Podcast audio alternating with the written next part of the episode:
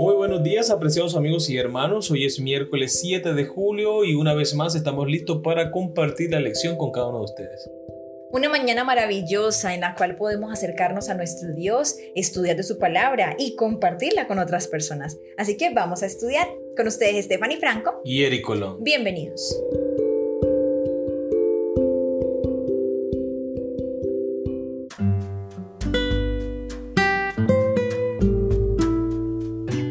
Intercesor, el título de la lección para el día de hoy. Y nuestro texto para memorizar lo encontramos en 1 Corintios capítulo 10 versículo 11. Y estas cosas les acontecieron como ejemplo y están escritas para amonestarnos a nosotros, a quienes han alcanzado los fines de los siglos. ¿Qué oportunidad ofrece Dios a Moisés frente a esta rebelión? Vamos a leer Números capítulo 14 versículo 11 y 12. Números capítulo 14 versículos 11 y 12. Y Jehová dijo a Moisés, ¿Hasta cuándo me ha de irritar este pueblo? ¿Hasta cuándo no me creerán con todas las señales que he hecho en medio de ellos? Yo los heriré de mortandad y los destruiré, y a ti te pondré sobre gente más grande y más fuerte que ellos. Muy bien, recordemos la pregunta, ¿qué oportunidad ofrece Dios a Moisés frente a esta rebelión? Le ofrece la oportunidad de cambiar el pueblo. Total. De eliminar el que ya está y darle uno mejor. Dios le ofrece la oportunidad a Moisés de destruir a Israel para ponerlo sobre un pueblo más grande y fuerte. Cuando yo leo este texto me pongo a pensar, ¿será que esta era una prueba para Moisés? ¿Qué propósito tenía Dios para decir esto? Porque obviamente Dios no quiere el mal para su pueblo ni destruirlo. Pero si fue una prueba, creo que Moisés la pasó con honores. Dios le ofrece destruir a los israelitas y hacer una nación completamente nueva con Moisés como el padre de todos ellos. ¿Cómo responde Moisés a esta abierta rebelión, no simplemente contra él, sino en contra de Dios? Vamos a leer números capítulo 14 versículos 13 al 19. Pero Moisés respondió a Jehová, lo oirán luego los egipcios, porque de en medio de ellos sacaste a este pueblo con tu poder, y lo dirán a los habitantes de esta tierra, los cuales han oído que tú, oh Jehová, estabas en medio de este pueblo, que cara a cara aparecías tú, oh Jehová, y que tu nube estaba sobre ellos, y que de día ibas delante de ellos en la columna de nube, y de noche en columna de fuego. Y que has hecho morir a este pueblo como a un solo hombre, y a las gentes que hubieren oído tu fama hablarán diciendo, por cuanto no pudo Jehová meter a este pueblo en la tierra de la cual había jurado, los mató en el desierto. Ahora pues yo te ruego que sea magnificado el poder del Señor, como lo hablaste diciendo, Jehová tardo para la ira y grande misericordia que perdona la iniquidad y la rebelión, aunque de ningún modo tendrá por inocente al culpable, que visita la maldad de los padres sobre los hijos hasta la tercera y cuarta generación. Perdona ahora la iniquidad de este pueblo según la grandeza de tu misericordia, y como has perdonado a este pueblo desde Egipto hasta aquí. Muy bien, recordemos la pregunta. ¿Cómo responde Moisés a esta abierta rebelión, no simplemente contra él, sino en contra de Dios? Ahora ya conocemos a quién se refiere la lección cuando dice un intercesor. Es Moisés intercediendo por el pueblo de Israel, el mismo pueblo que Dios sacó con su mano poderosa de Egipto. Y me parece interesante los argumentos de Moisés. Moisés le dice a Dios que perdone al pueblo, que tenga misericordia con él, no porque el pueblo no merezca morir, sino porque el buen nombre de Dios, ese Dios poderoso, se vería mancillado frente a los otros pueblos. ¿Qué iban a decir de Dios? Que era un Dios incapaz, que no tenía poder de cumplir las promesas hechas a su pueblo. Esa es la razón por la cual Moisés intercede por su pueblo. No, Señor, ¿qué van a decir las otras naciones de ti? No, no, no, lo que has prometido, cúmplelo, Señor, de acuerdo a tu misericordia, de acuerdo a tu bondad. Y es que Moisés apela justamente a lo que él conoce de Dios. Él conoce que Dios es un Dios misericordioso.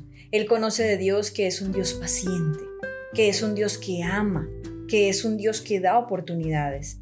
Así que Moisés apela a ello y le pide a Dios que los perdone, que antes le ayude a ese pueblo que necesita entender. Y es como Moisés conoció de primera mano el perdón divino. Y que Dios es un Dios que ofrece nuevas oportunidades, nuevos comienzos. Él mismo se sentía indigno de la presencia del Señor. Él mismo se había sentido desechado por la sociedad, Recuerden las circunstancias por las cuales salió de Egipto. Dios lo llamó a una misión honorable, grande y poderosa. Entonces Moisés sabía qué clase de Dios es Jehová. Amén.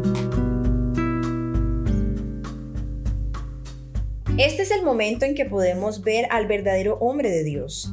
La respuesta de Moisés, congelada en el tiempo, anticipa al intercesor que, más de 1400 años después, oraría por sus discípulos en sus aflicciones, como lo encontramos en Juan capítulo 17. De hecho, en lo que hizo Moisés aquí, muchos teólogos y estudiosos de la Biblia han visto un ejemplo de lo que Cristo hace por nosotros. Si es culpa de ellos, si es suya, ni siquiera se lo cuestiona. Y sin embargo, Moisés suplica diciendo, según la grandeza de tu misericordia, por favor perdona a este pueblo. Y así como el Señor lo hizo en aquel entonces por intercesión de Moisés, así lo hace por nosotros gracias a Jesús, su muerte, su resurrección y su intercesión por nosotros. Por lo tanto, Moisés suplica, perdona ahora la iniquidad de este pueblo según la grandeza de tu misericordia y como has perdonado a este pueblo desde Egipto hasta aquí. La gracia combate la rebelión y el descontento de raíz. El perdón ofrece un nuevo comienzo. Sin embargo, hay un costo. La gracia nunca puede ser barata.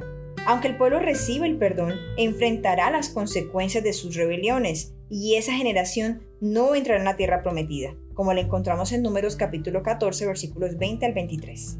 Sí, Dios los sostendrá durante otros 38 años en el desierto. Él los alimentará, les hablará desde el santuario, estará a su lado en el desierto, pero luego morirán. Y una nueva generación tendrá que tomar el relevo y hallar descanso en la tierra prometida. Aunque sueña juicio, en realidad es gracia. ¿Cómo podría esta generación conquistar las poderosas ciudades-estado de Canaán si aún no habían aprendido a confiar en Él? ¿Cómo podrían ser una luz para las naciones cuando ellos mismos tropezaban en la oscuridad? Muy bien, queridos amigos y hermanos, hemos llegado a la pregunta final de la lección. ¿Qué lecciones difíciles has aprendido sobre las consecuencias del pecado perdonado? Yo creo, amor, que un ejemplo de pecado perdonado lo podríamos encontrar en una persona que de pronto ha tenido relaciones sexuales ilícitas y luego termina contagiado con una enfermedad que luego no tiene cura. Esta persona puede encontrar el perdón de Dios, el amor de Dios, la gracia de Dios, el abrazo de Dios, pero la muerte le va a llegar, porque definitivamente es una consecuencia. Él puede tener el pecado perdonado, pero la enfermedad continúa en su cuerpo, aunque sea perdonado su pecado.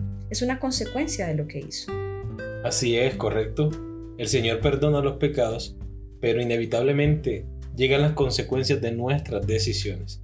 Es por eso que nosotros debemos estar tomados de la mano de Dios, buscar su presencia cada día, rendir nuestra vida a Él para que nosotros podamos tomar decisiones tomadas de su mano, que es lo único que nos garantiza el éxito en nuestra vida personal, familiar, espiritual, laboral.